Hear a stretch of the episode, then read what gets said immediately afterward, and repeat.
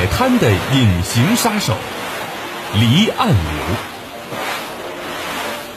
碧海蓝天、清风徐徐的海边，是很多人度假休闲的不二选择。但是在看似平静的海面之下，却也暗藏着许多危险。比如悄然无声的离岸流，就好像是一个埋伏在海边的隐形杀手，常常趁人不备的时候夺人性命。根据统计，大约有百分之九十的海边溺水是由离岸流引起的。那么，究竟什么是离岸流呢？遭遇离岸流的时候，我们应该如何自救呢？今天呢，海豚博士就带你们了解一下。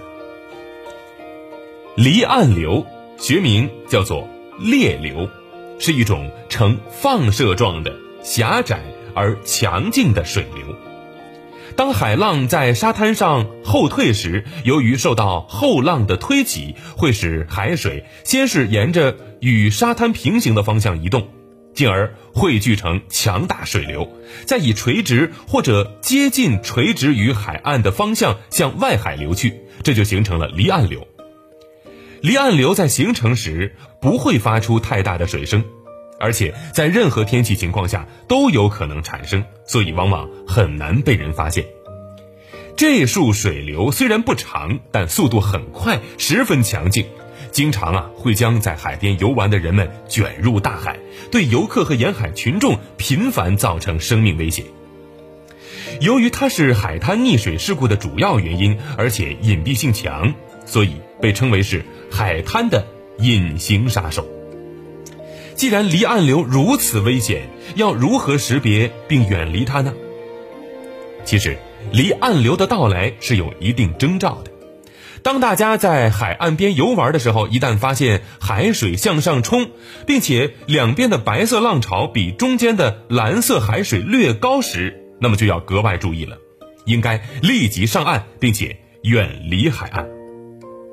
那么，当我们在海边玩耍的时候遇到离岸流的话，应该怎样做呢？